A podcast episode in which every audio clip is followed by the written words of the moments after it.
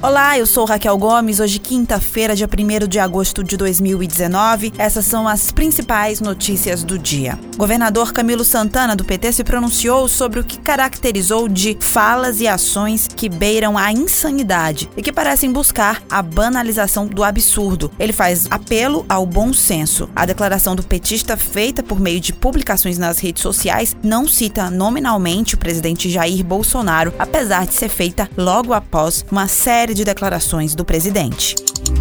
O governo do Ceará detalhou investimentos de 1 bilhão e 300 milhões de reais em parcerias público-privadas deste ano até 2028. A projeção consta no relatório resumido da execução orçamentária referente ao terceiro bimestre de 2019. Dentre as novas concessões estão o novo contrato para a Arena Multiuso do Castelão e a planta de dessalinização da Cagesse.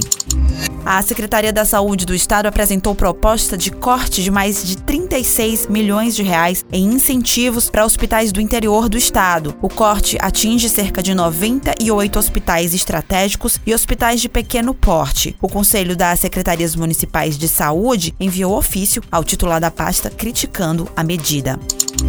A Prefeitura de Fortaleza entregou nesta quarta-feira o novo Pier da Barra do Ceará. O local estava em reforma desde maio deste ano, após um acidente que aconteceu em abril. O acidente corrompeu parte da estrutura. Na época, pelo menos 20 pessoas ficaram feridas. Essas e outras notícias você encontra no povo.com.br.